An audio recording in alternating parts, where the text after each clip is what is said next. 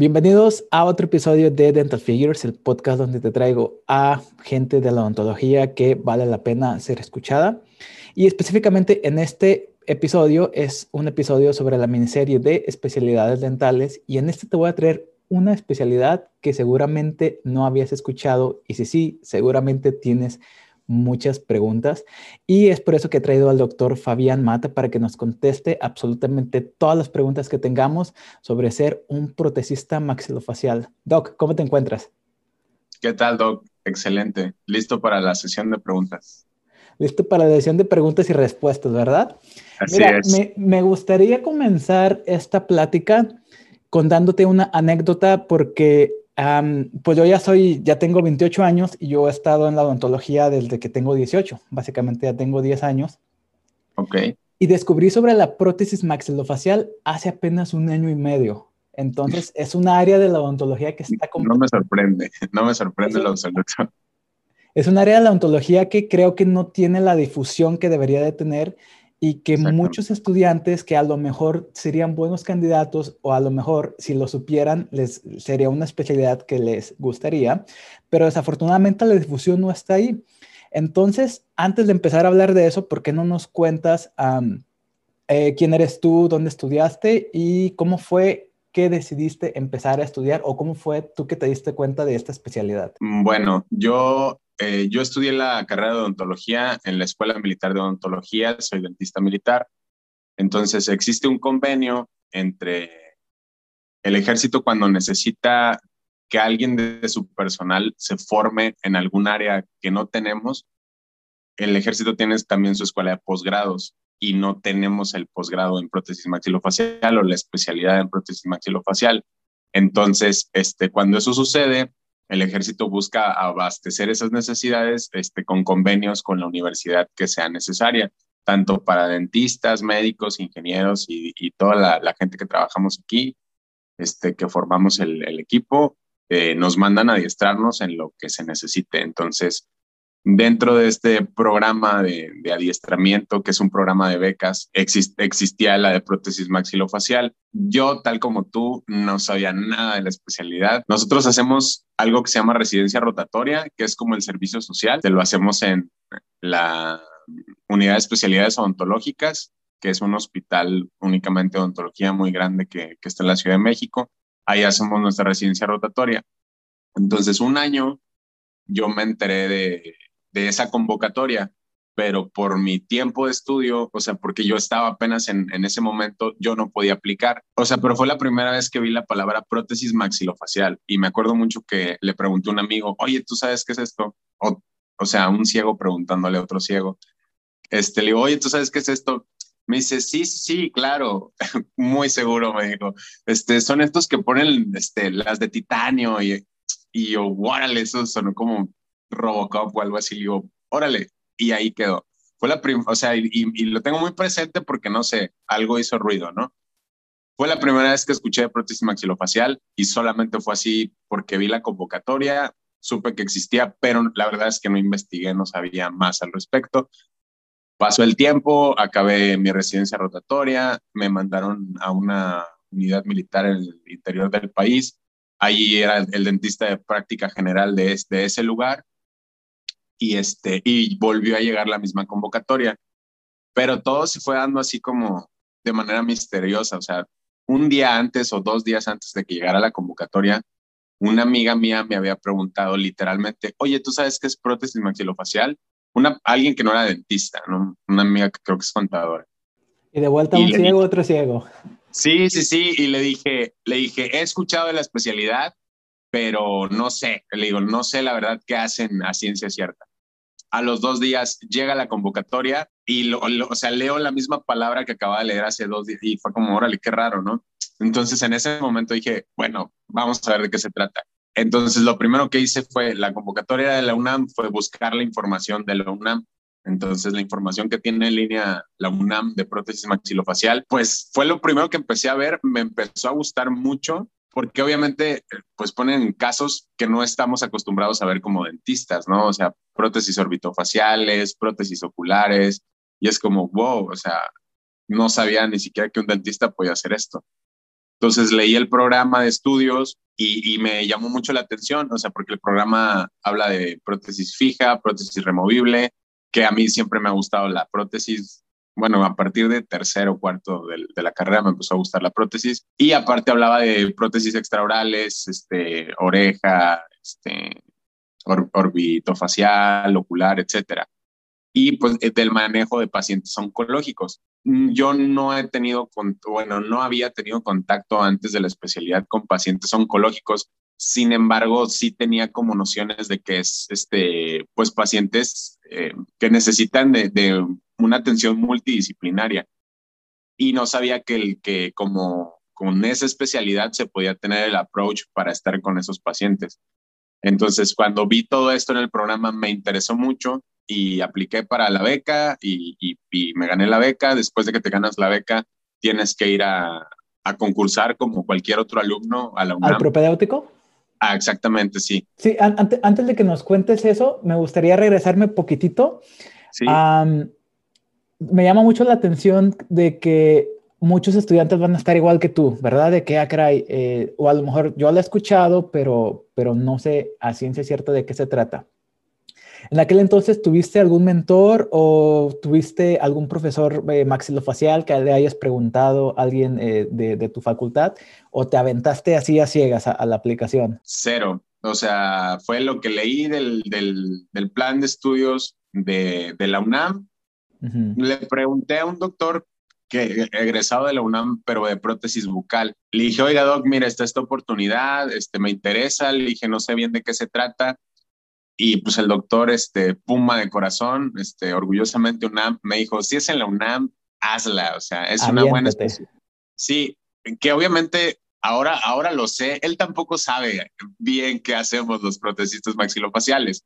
Pero pues él me animó más que nada pues por el hecho de la universidad, de este, del posgrado de la, de, la universidad que tiene mucho prestigio y después que ya después de haber estado ahí me doy cuenta por qué, o sea, sí, sí es un universo de ideas muy diferente al que yo estaba acostumbrado en mi, en mi facultad. Y bueno, ahorita más adelante quiero hablar de eso, de, de, lo que te enseñan en la UNAM, aparte de, de, la materia como tal, es como es, ese hambre de conocimiento, de, de, investigar, de querer aprender más, de querer interactuar más que esa parte yo creo que es como la, lo que me llevo con mucho gusto este, de la UNAM, o sea, esas ganas de aprender, de querer aprender siempre más. O sea, fue como Vedo, sí, hazlo, pero de ahí en fuera alguien que me explicara realmente qué hacíamos, no, la verdad es que no.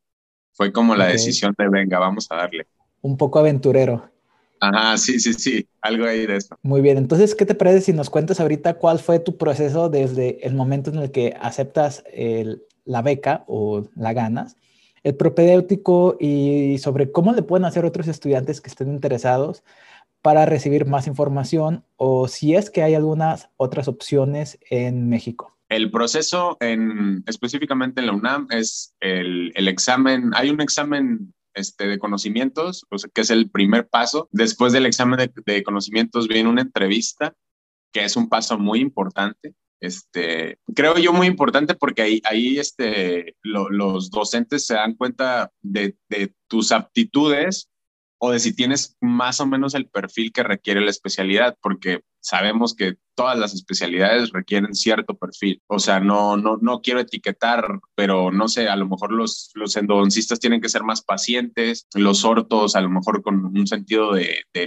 la estética diferente, no lo sé a ciencia cierta, pero yo creo que en la entrevista los docentes, que, a mí me gustó mucho ese formato de entrevista porque están todos los docentes de la especialidad y pues te hacen preguntas muy, muy claras, muy directas de por qué quieres estar aquí, qué te llama la atención, qué sabes al respecto, qué has leído de prótesis removible, qué has leído de prótesis fija, cómo crees que puedes aplicar esos conocimientos. O sea, es algo muy, muy puntual. Obviamente ya para ese punto ya sabía un poquito más, o sea, ya, ya me había estado empapando un poquito más de, de la especialidad. Entonces, de la entrevista sigue el propedéutico, que son tres meses full tiempo completo, literal, tiempo completo, de 6 de la mañana a 10 de la noche. Estás metido eh, ahí en clases, estás haciendo una tarea, estás haciendo un trabajo, estás haciendo una práctica de laboratorio, estás haciendo investigación.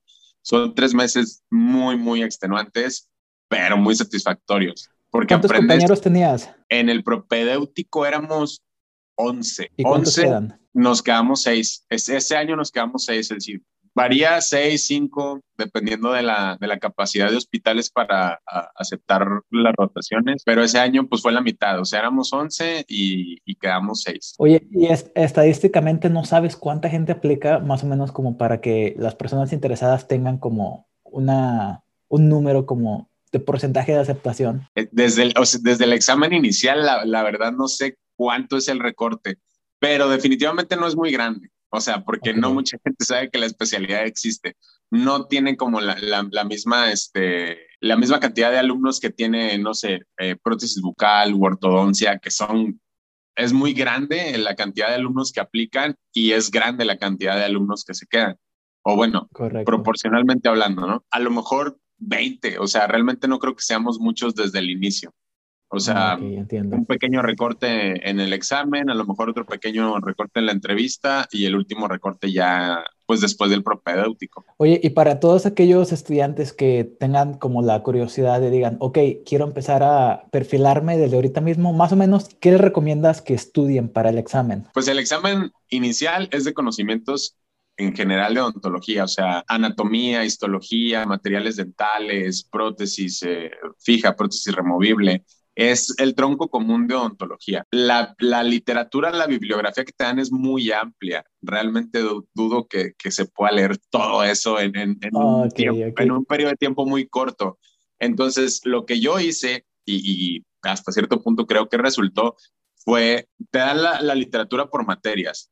Anatomía, cinco libros, histología, cinco libros, materiales dentales, tres libros. Como que traté de, buscar, de buscar cuál era el más completo de esos cinco y solamente leí uno de, los cinco, ¿no? O sea, uno de anatomía, uno de histología, uno de materiales. Creo que no hay que temerle a ese examen. Si acabamos de salir de la, bueno, acaban de salir de la universidad, los conocimientos son frescos, o sea, y son preguntas muy, muy básicas, como la diferencia, ¿qué es un hidrocoloide irreversible? O la diferencia entre polisiloxano y polivinilsiloxano. Son cosas que, que si estás estudiando ahorita en la universidad, son cosas que debes de saber seguramente, que a lo mejor con una pequeña, un pequeño repaso lo tienes otra vez listo para el examen. Este, no hay que temerle a ninguna parte, pero creo que la parte que requiere más esfuerzo es el propedéutico y es ahí donde se decide si te quedas o no en la especialidad. Muy bien, perfecto. Entonces ya nos platicaste sobre cuál, cuál fue tu proceso de aceptación.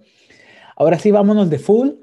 En el propedéutico, en el momento en el que te das cuenta que eres aceptado y por favor platícanos todas las experiencias que te acuerdes que viviste en la residencia, buenas y malas y este, eh, de repente experiencias, eh, cosas que te hayan pasado, vivencias también. Sí, o sea, es curioso que lo preguntes porque son como momentos bien claros así en, la historia de la especialidad. Este, el momento en, el que nos enteramos, en, en, en la UNAM publican las listas, o sea, literalmente pegan unas listas y pues tienes que ir a ver si estás en la lista o no. Entonces es un momento difícil que no viví, no viví ni yo ni un compañero mío que, que también es militar, porque nosotros teníamos otra cosa que hacer, este, otro proceso de, de selección y de en, en, en, otro ámbito y no podíamos estar ahí. Forzosamente nosotros teníamos que estar en otro lado, estuvimos en ese otro lado, entonces nosotros estábamos justo en una reunión, en una junta, en el momento de la comisión en la que estábamos, y me entra una llamada, pues era una llamada de una compañera del propedéutico, era, era evidente para qué era la llamada, ¿no? Entonces fue como, ¿qué pasó? Si te quedaste, entonces pues, yo solté el celular, me puse muy contento, y mi compañero, y yo, y yo, y le digo, oye, y Aarón, este, un saludo para Aarón. Oye, y Aarón, Aarón también se quedó, también te quedaste, hermano. Entonces, pues fueron, a partir de ahí supe que iba a estar muy bien la especialidad porque pues entré con un compañero mío de, de toda la carrera, dormíamos en camas contiguas como dos años, o sea, estuvo excelente esa parte. Y a partir de ahí fueron un montón de experiencias, o sea, recuerdo también la primera experiencia en la especialidad, que fue un programa de prótesis ocular. Pues siempre menciono los programas, que es como una parte muy, muy importante de la especialidad en la UNAM. Los programas eh, est están patrocinados entre el DIF de los, de los municipios o de los estados, eh, en conjunto con la UNAM.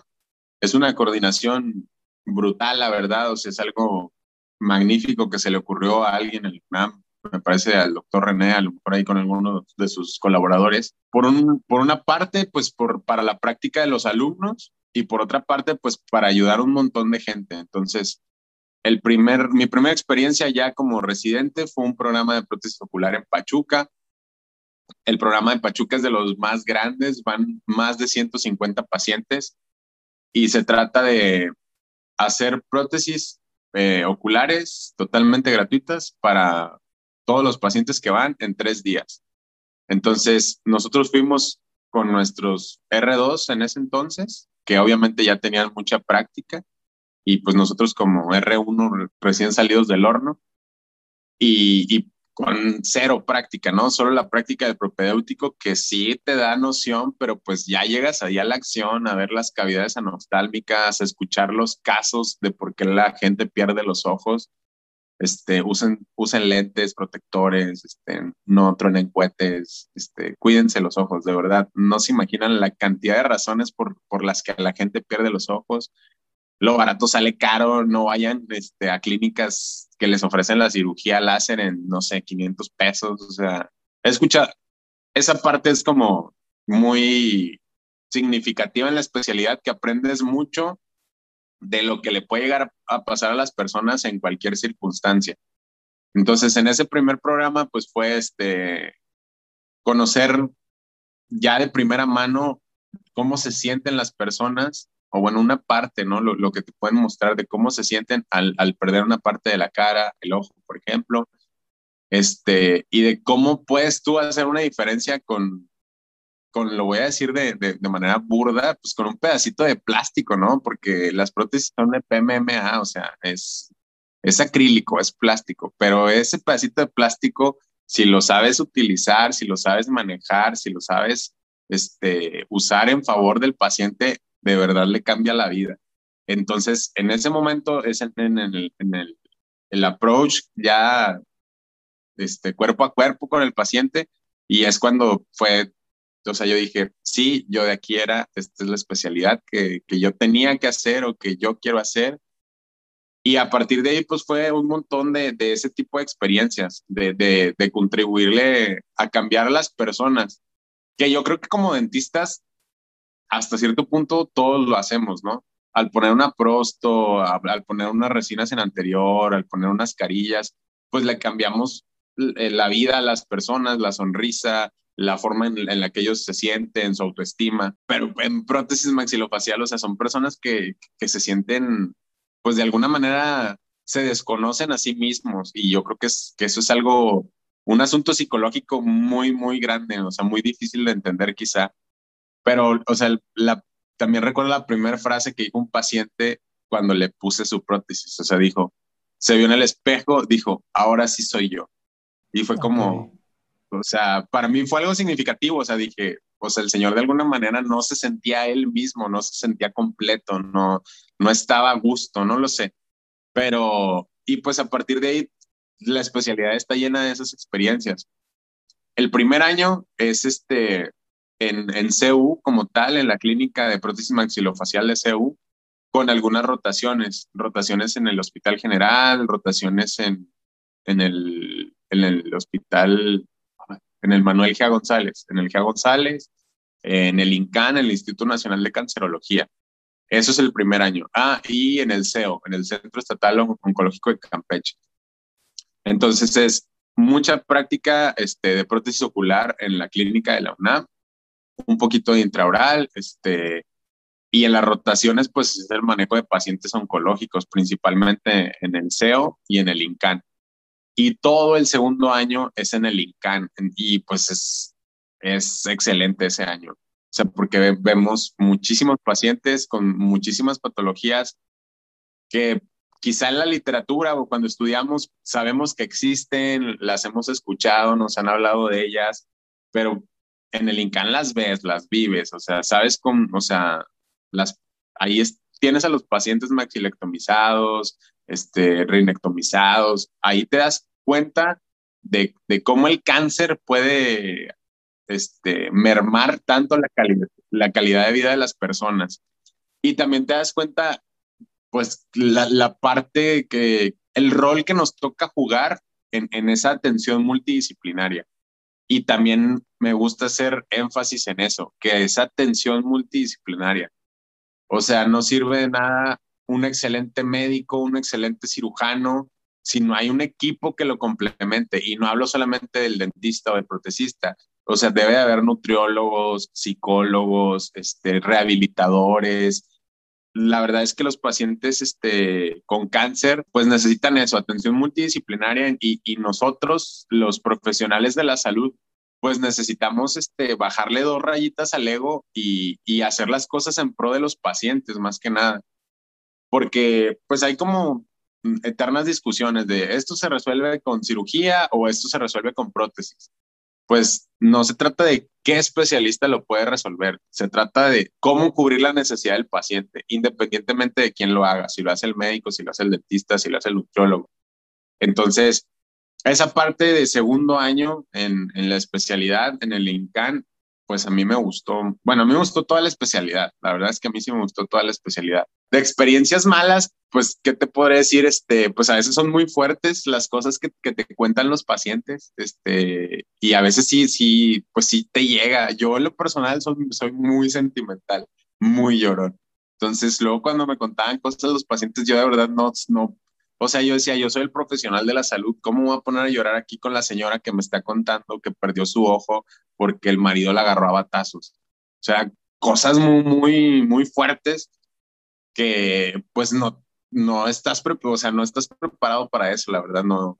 A lo mejor un psicólogo, esa es su formación, ¿no? Saber que, que va a escuchar este, cosas que, que, a lo mejor no se imagina o, o con las que no tiene contacto, pero la especialidad, pues pues no te avisan, o sea, de repente las empiezas a escuchar, las empiezas a vivir y hay cosas muy bonitas como el agradecimiento de los pacientes, verlos cambiar de, este, de sonrisa, de, su forma de, ver las cosas y pues otras historias que, que pues te dan un balde de agua fría, ¿no? De que vivimos en una sociedad este, sumamente clasista, machista, o sea, es un balde de agua fría que dices, wow, o sea, no puedo creer que esto siga pasando, no puedo creer que la señora esté viviendo esto. Por un lado, o sea, no es tan gratificante, eh, podría decir que es lo malo de la especialidad, pero pues no es malo porque pues es la realidad y, tenemos que darnos cuenta de la realidad en la que vivimos para poder tratar de hacer nuestra parte del cambio. Doc, eh, ahorita te estoy escuchando y, y, yo creo que cuando alguien, en especial en el área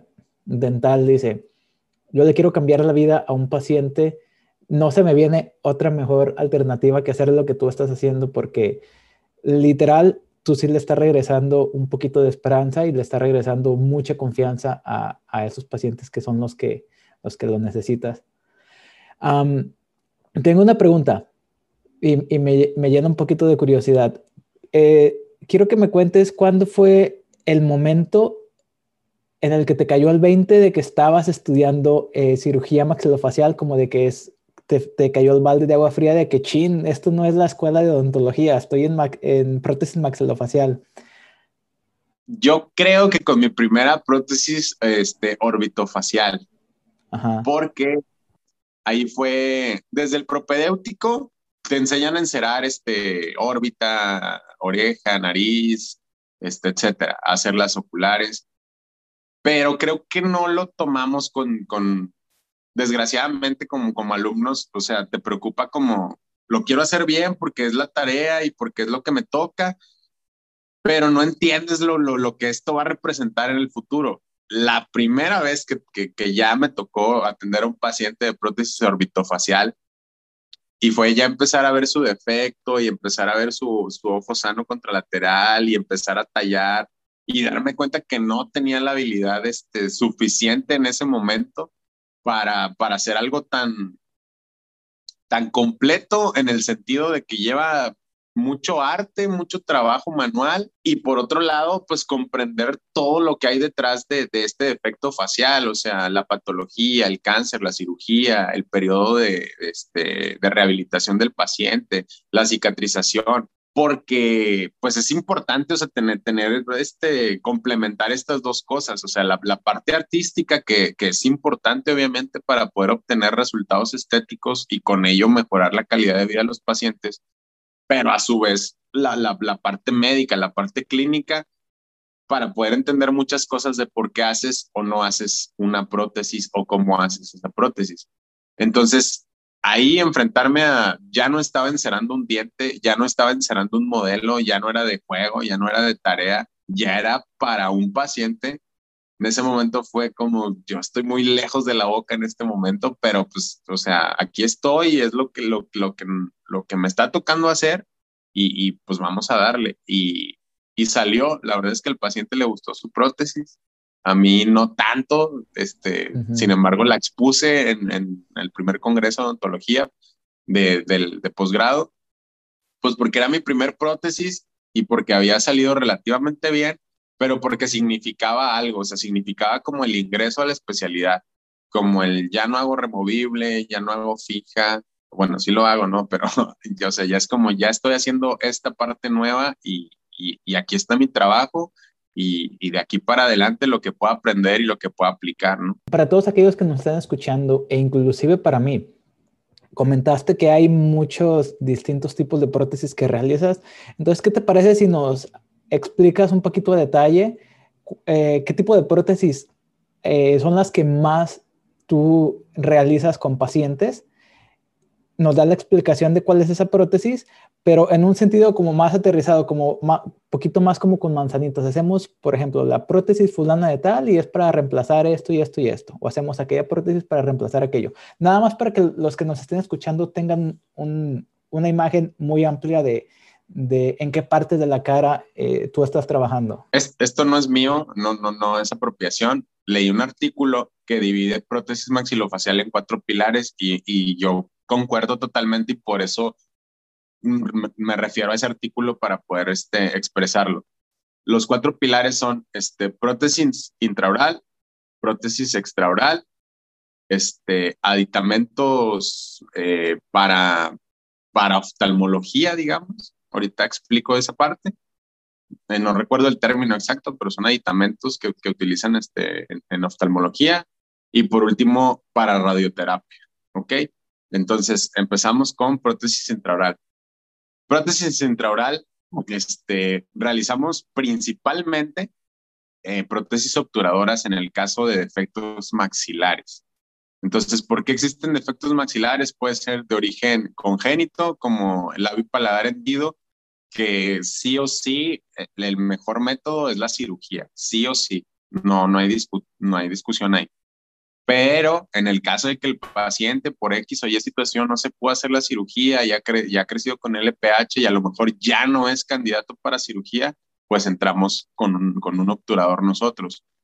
Este, en el caso de los congénitos, los adquiridos pueden ser de, de origen patológico como cáncer este, o algún hongo, o este, los traumáticos, que realmente defectos traumáticos son, no son tan comunes. O sea, la principal causa de defectos, este, eh, de defectos maxilares es, es cáncer. Entonces, ¿ahí qué hacemos? Pues la prótesis es similar a una prótesis removible que, que, tiene un bulbo obturador que sella el defecto que, sí, que existe entre la cavidad eh, oral y la cavidad nasal. Para hacer estas rehabilitaciones se ocupa estar en contacto con el paciente y con los médicos antes de la cirugía, durante la cirugía y después de la cirugía.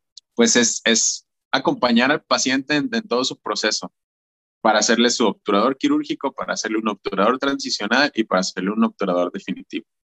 Eso es lo que hacemos principalmente este, en prótesis intraoral, que es una combinación de eh, prostodoncia, prótesis fija, también se puede utilizar, prótesis implantado-soportada, prótesis total. O sea, tenemos como los defectos, existen una varias clasificaciones de los defectos, la de Brown, la de Aramani, pero en la práctica los defectos no son como en los libros. O sea, a lo mejor la clasificación de Kennedy sí te puedes encontrar casos así, ¿no? Pum, como dijo Kennedy, desde desde en tal área y, y, lo encuentras como tal. Pero en la clasificación de defectos maxilares hay este, muchos factores que influyen en, en, en, cómo quedó el defecto. Si el paciente tuvo radioterapia o no tuvo radioterapia, este, cómo fue la cirugía, en qué momento del crecimiento de la neoplasia se hizo la cirugía. Entonces, a pesar de que existe esta clasificación de los defectos, a la hora de rehabilitarlos, pues tienes que recurrir a todas las herramientas posibles fija, removible, implante soportada, mucosoportada, para, para poder tener un buen resultado en tu prótesis. Eh, que el, el, principal objetivo es la separación de las cavidades nasal y oral. Y con esto este, mejoras la deglución y la fonación del paciente. De ahí, inmediatamente después, casi casi a la par, pues el, el objetivo estético, ¿no? Que es restablecer la sonrisa del paciente, el volumen del tercio medio, del tercio medio facial, este, entonces, hacer una prótesis obturadora, aprendes mucho de, todos los recursos que tenemos los dentistas en prótesis. Y es lo, y es lo, lo que hacemos principalmente en, en, intraoral, ¿no? Hacemos también este, rehabilitaciones complejas, a lo mejor cuando hay hemimandibulectomía, etcétera.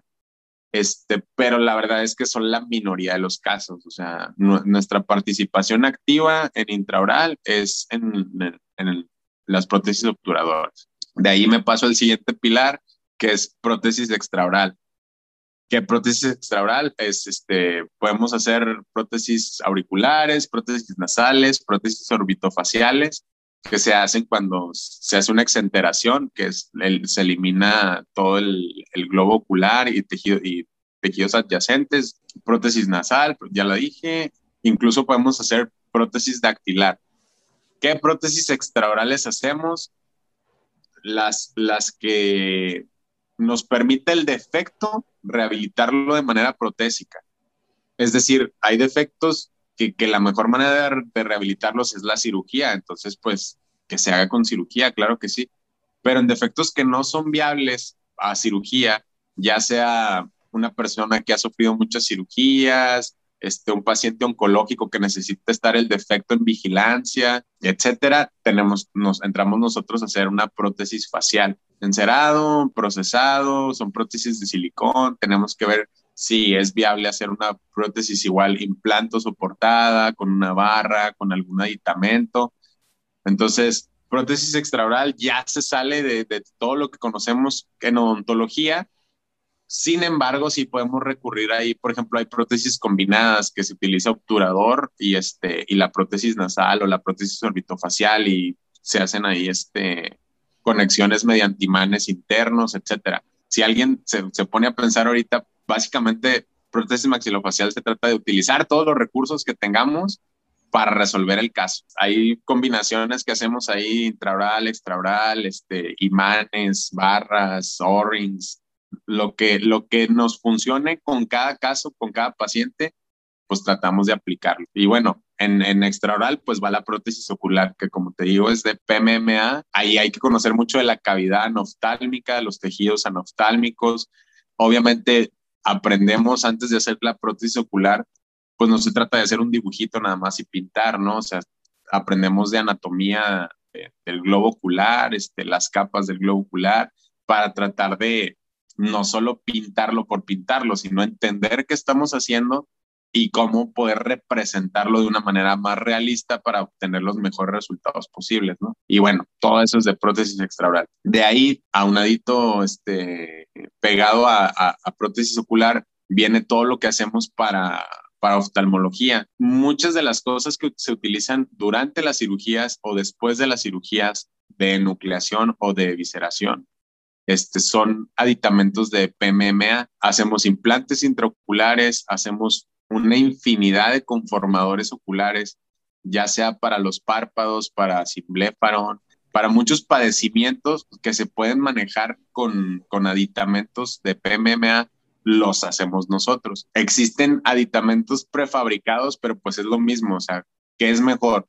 El guarda que te puedes comprar en, en el centro comercial o el que te hace el dentista. Pues obviamente el que te hace el dentista, porque hay muchas consideraciones, ¿no?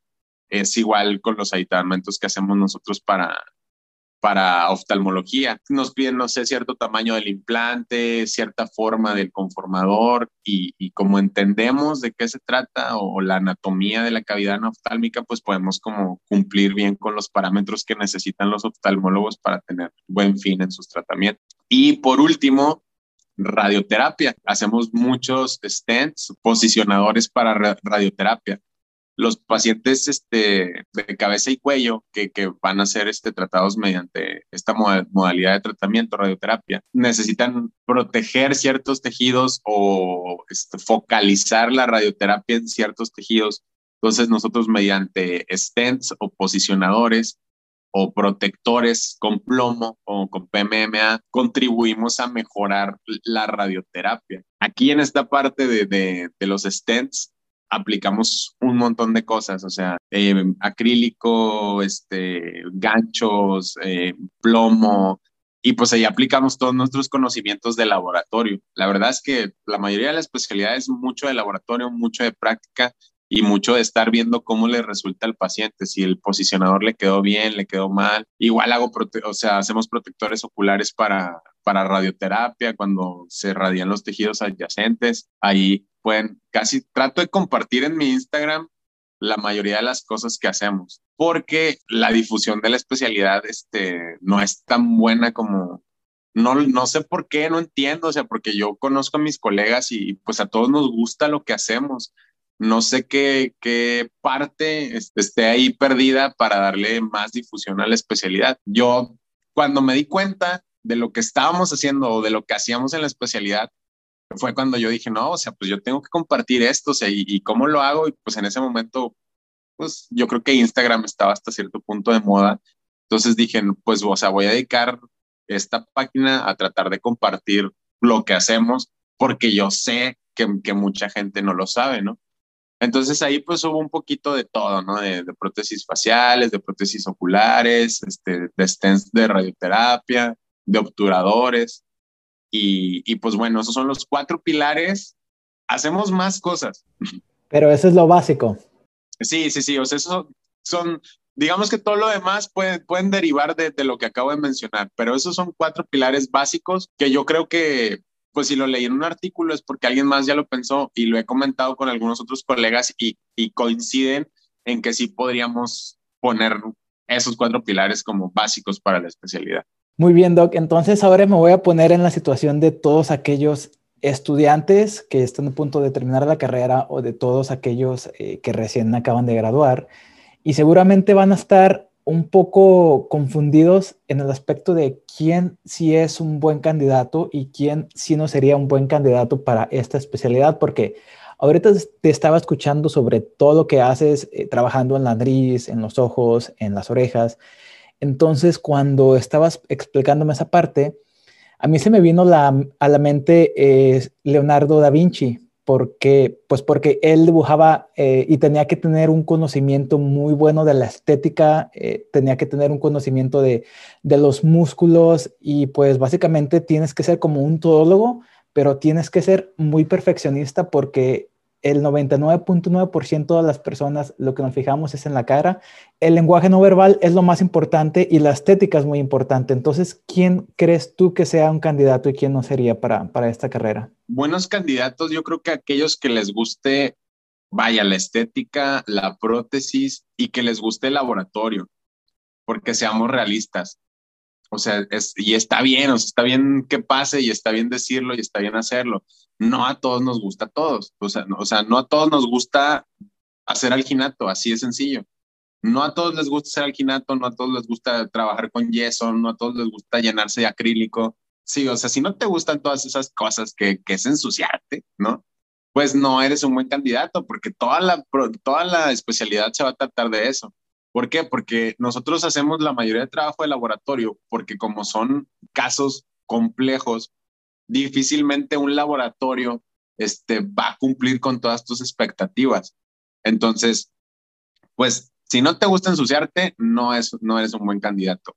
Ahora, hay que tener mucho temple, o sea, como te dije, para, pues literalmente nosotros atendemos pacientes que, que no tienen nariz, que no tienen labio, o sea, que estás viendo ahí directo al etmoides, o sea, Tú lo has visto en libros de anatomía, Leo. Yo ya lo vi ahí, o sea, directamente. O sea, son cosas que en un principio sí son muy fuertes. Yo soy de la idea, o bueno, yo siento que cuando trabajo, como que me desconecto de, mi, de mis ascos, de mis náuseas, de, de, de cualquier sensación rara y como que me enfoco. O sea, ahorita estoy haciendo una prótesis y, esto, o tan sencillo, ahorita estoy haciendo una limpieza y quito sarro y no pasa nada. Yo siento que lo puedo desconectar cuando sé que yo estoy trabajando, pero por ejemplo, luego cuando yo veo a alguien más trabajando, a mí sí me da asco, así como, no manches, es mucho sarro, ya te salpicó el paciente, pero este, creo que lo puedo controlar o, o, que simple y sencillamente lo desconecto cuando me sé que estoy trabajando. No sé si todas las personas lo podamos hacer así, a lo mejor muchos sí, pero si eres alguien que, que, que no tienes este, esa capacidad de, de manejar ese tipo de, de situaciones, pues tampoco es una especialidad para ti, ¿no? Creo que se necesita paciencia, mucha perseverancia y mucha tolerancia a la, a la decepción, Leo. Mucha tolerancia. Porque desafortunadamente este, los casos luego son tan complejos o las expectativas de los pacientes tan distintas a las que tú crees que es, que es la estética, que te llevas unos fracasos así cañones, ¿no? O sea, que tú dices, la prótesis ocular le quedó perfecta, se ve como su ojo natural, pero hay algo en el psique de los pacientes que el paciente sabe que no es su ojo. Y aunque tú lo hagas el ojo más perfecto, este, hecho por el mismísimo Da Vinci, el paciente no le va a gustar. Entonces, manejar así esa, esa decepción de, ay, o sea, di mi máximo, sé que quedó bien, pero el paciente no está satisfecho, ah, luego sí es bien difícil, de verdad.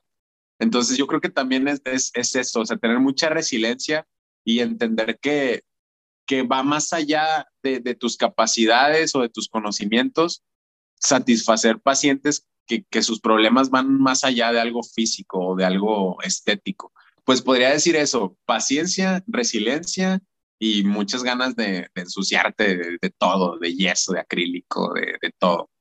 Y si no tienes esas cosas y no, no tienes el interés en desarrollarlas, pues no, no, no creo que, que sea la mejor opción. Y si te quieres hacer rico, tampoco, la verdad, doctor. si te quieres hacer rico, tampoco es la mejor opción porque no tenemos un campo laboral tan grande, afortunadamente. O sea, la verdad es que que qué bueno, ¿no? O sea, mientras menos pacientes tenga yo, significa que no hay tanto cáncer, entonces eso es bueno. Pero las tasas indican que, que, va en aumento porque el límite de vida del, del, ser humano ahorita ya está, ya está más arriba y mientras más años, más enfermedades y más enfermedades crónicas, entre ellas el cáncer, ¿no? Entonces, la tasa de, de, de pacientes oncológicos desgraciadamente está subiendo. Pero bueno, no, no, pues no es una especialidad tan socorrida, o sea, a lo mejor todo el mundo se quiere poner brackets, a lo mejor todo el mundo se quiere poner carillas, a lo mejor el 96% de la población mundial tiene, tiene caries, ¿no? O sea, necesitan de un dentista. Pero no es así con prótesis maxilofacial. No es una especialidad que sienta yo muy este, ad hoc. Pues, espero no pisar callos o no decir cosas que no decir. No creo que sea muy ad hoc este, a la práctica privada. O sea, yo creo que es hospitalaria, y es altruista. O sea, porque obviamente en un hospital pues no te van a pagar este, una cantidad enorme, ¿no? O sea, es algo más altruista porque sabes que vas a cambiar una vida, porque sabes que, que vas a, a, poner tu granito de arena para mejorar la calidad de vida de una persona. Pero, o sea, pues en la práctica privada difícilmente te van a llegar casos grandes este, y pacientes solventes, ¿no? Ese es otro factor. Y, y no lo digo yo, o sea, la literatura lo reporta la población con nivel socioeconómico más bajo, pues tiene mayores enfermedades. ¿Por qué? Por la cultura, por las condiciones de salud, por el acceso a los servicios públicos, este, porque no saben que es una enfermedad, porque se les hace normal que les esté creciendo una bolita. Eso no exime, ¿no? Que, que, que el cáncer nos puede dar a cualquiera de cualquier nivel socioeconómico, pero hay algunos factores de riesgo que lo aumentan en, en, en las personas con un nivel socioeconómico bajo.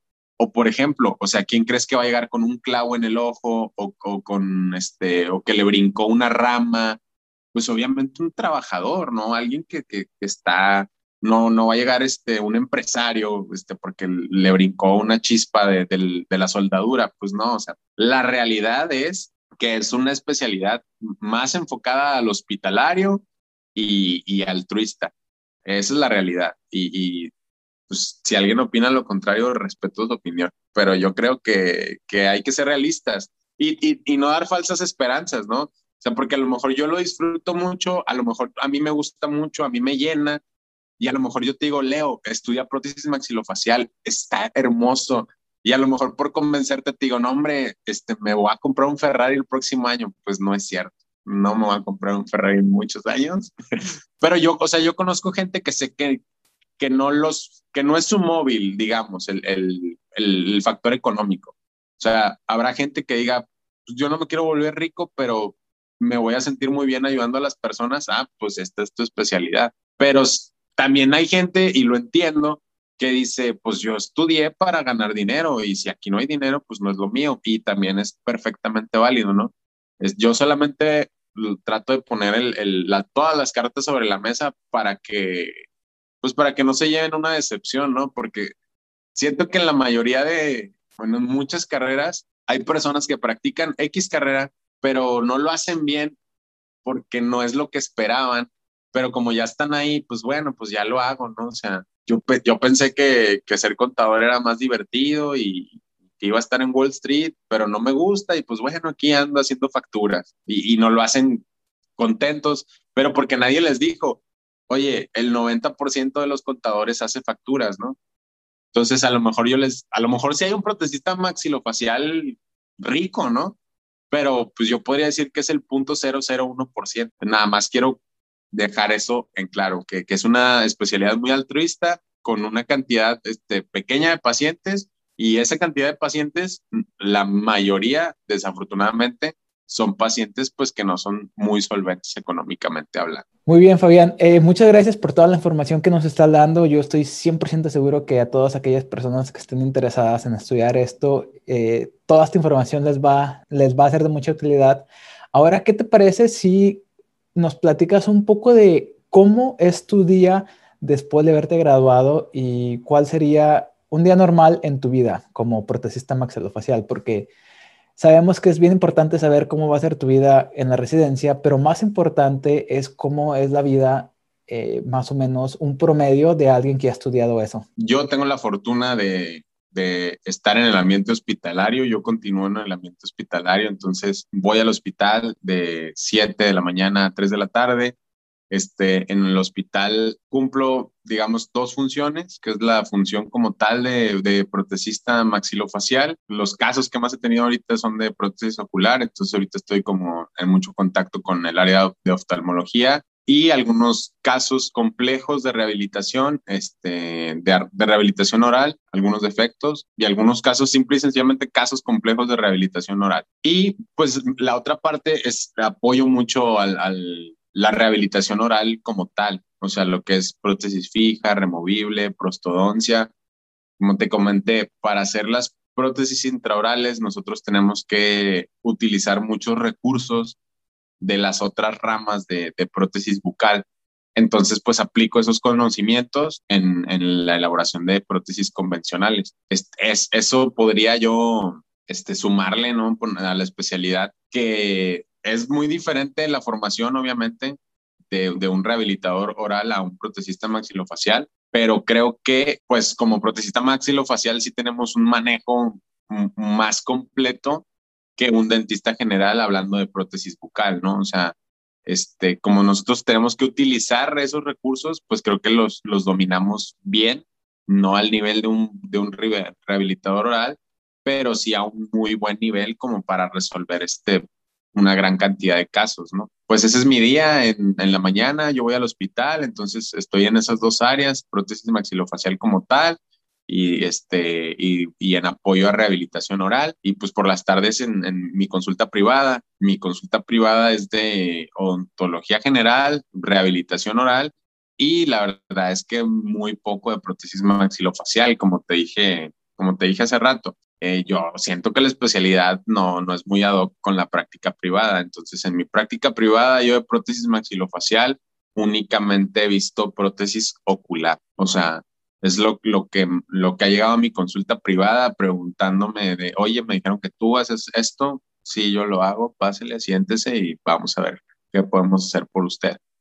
Pero este, en práctica privada, pues no me ha llegado de un defecto intraoral o una ausencia auricular, este, nada de eso, o sea, porque yo siento que, pues eso siempre va a ser hospitalario, ¿no? La mayoría de las veces. Debe de existir los casos en, en, en que no, pero en, en, mi caso en particular así ha sido. O sea, en el ambiente hospitalario, tanto en el INCAN, cuando estuve rotando ahí, en los otros hospitales que rotamos, ahorita que estoy en el hospital, sí he explotado mis conocimientos de prótesis maxilofacial, pero en la práctica privada, pues he aplicado mis conocimientos de prótesis intraoral y de prótesis ocular, sí me han llegado varios casos en la práctica privada. Digamos que dividir, aplicar conocimientos de, de, prótesis intraoral para la rehabilitación oral en general y, aplicar los conocimientos de, de, prótesis maxilofacial per se en la rehabilitación de,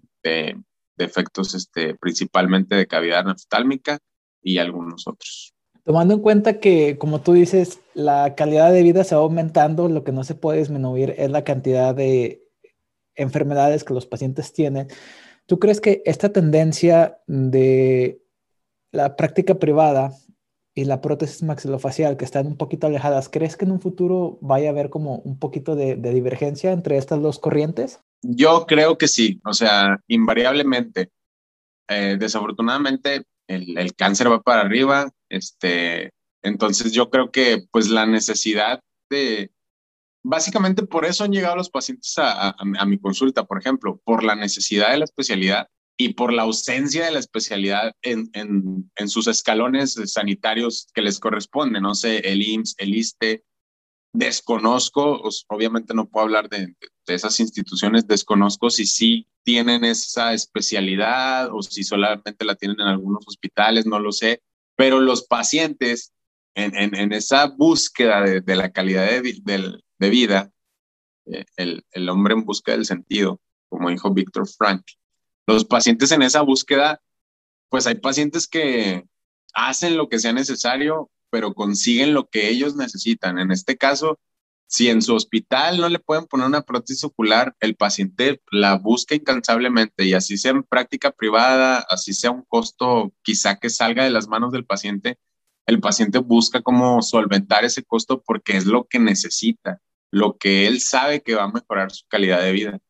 Entonces, yo creo que desgraciadamente, pues sí va, va a haber como este acercamiento en, eh, cuando el sistema de salud esté sobrepasado en, en el sentido de, de, no poder solventar estas necesidades de los pacientes, pues los pacientes van a tener que buscarlo de alguna de otra manera. Lo que ha ocurrido pues con muchísimas especialidades, ¿no? O sea, lo que ocurre con muchísimas especialidades en este momento pero en el futuro seguramente sí, sí se va a necesitar más. O sea, eso, es una realidad, no, no es este, no es un sueño mío, o sea, no, no es, es una fantasía de que yo quisiera tener más pacientes, no, es una realidad.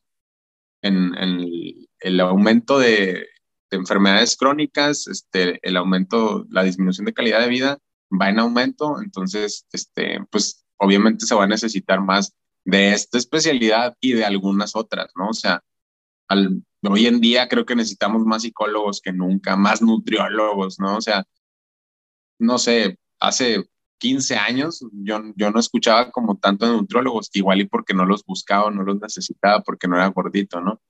Pero ahorita ya es como que veo nutriólogos por todos lados, todo el mundo habla de nutrición y todo el mundo habla de dietas hipocalóricas y dietas hipercalóricas y este, pero pues creo que ha ido cambiando, ¿no?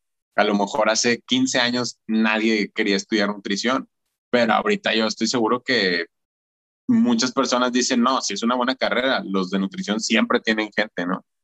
Entonces, así como diferentes este, profesiones han, han ido evolucionando, bueno, la tecnología, ¿no? O sea, hace 30 años, pues nadie quería ser ingeniero en computación, ¿no? ¿De qué se trata eso? Ahorita es, es lo de hoy, ¿no? Entonces, este, desgraciadamente en el caso de nuestra especialidad, pues esta evolución para nuestra especialidad significa este, algo negativo para, para la población que la necesita. Pero pues bueno, o sea, alguien va a tener que resolver esa necesidad, entonces yo creo que sí va, va a existir este acercamiento, seguramente. Estoy muy sorprendido y al mismo tiempo estoy muy fascinado y a nombre de muchas personas que están viendo esto te felicito. Tienes una especialidad muy, muy, muy, muy noble. Los, cada especialidad tiene, tiene su, su, su, su fuerte y su manera De, de ayudar a las personas, pero yo creo que a este momento lo que yo pienso es que tú literal estás cambiando vidas. Muchas felicitaciones, Doc. Y para todas aquellas personas que estén más interesadas en conocer eh, de tu día a día, pues los invito a que, a que vayan a, a, verlo en sus redes sociales, en especial en Instagram, porque pues el doctor está constantemente subiendo información para los que están interesados. Así es, hay protesista guion bajo maxilofabián. Yo nací para esta especialidad. Él nació para esta especialidad y pues qué, qué bueno que, que, te trajimos aquí para que nos enseñaras un poquito sobre esta especialidad. Eh, Fabián, muchísimas gracias, estoy muy agradecido y pues esperemos que te vaya muy bien y esperemos que le sigas cambiando la vida a las personas. Excelente, muchas gracias. Un saludo a tu audiencia y pues este, mucho éxito en lo que sea que quieran estudiar, emprender, hacer, mucho éxito. Muy bien, entonces nos vemos en el próximo episodio.